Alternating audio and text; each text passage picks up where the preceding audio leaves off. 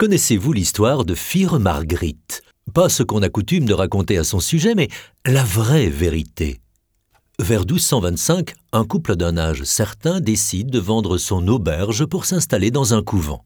La veille de leur départ, leur nièce Marguerite et leur neveu Pierre-Joseph les aident à empacter. Mais ne voilà-t-il pas que ce soir-là, des gredins viennent frapper à leur porte en se faisant passer pour des voyageurs affamés? L'aubergiste et sa femme, qui ont le cœur sur la main, leur préparent tout de suite un repas. Du stump aux carottes, avec de la saucisse et de la sauce. Comme il n'y a plus de vin, ils envoient Marguerite en chercher.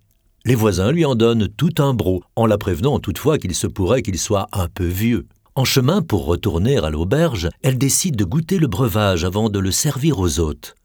Entre-temps, les gredins attaquent les aubergistes et les contraignent à leur remettre tous leurs objets de valeur. Mais cela ne suffit pas. Pour sauver leur peau, ils doivent divertir les agresseurs par des petits tours et des trucs.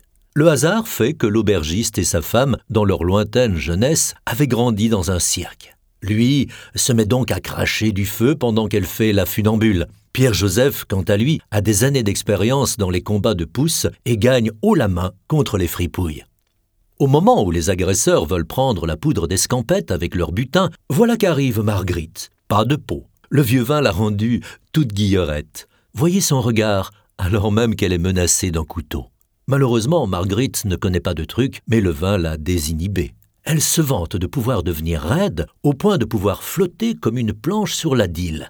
Et ça, les gredins ne le manqueraient pour rien au monde.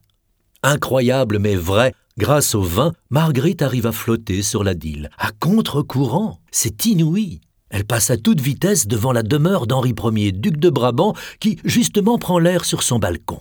Ses soldats empoignent les gredins par l'encolure. Ceux-ci ne connaissent pas de truc pour sauver leur peau.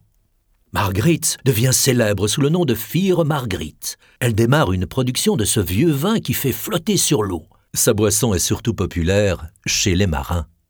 Pourtant, tout à droite du tableau, on voit Fire Marguerite sur son lit de mort. Soixante ans après l'agression dans l'auberge, elle décède à un âge respectable avec un peu trop de vieux vin dans le sang. Sa famille endeuillée continuera à fabriquer la liqueur de génération en génération. Et chaque année, ici à Louvain, au marché de Noël, on peut encore s'offrir une bonne petite bouteille de Fire Marguerite.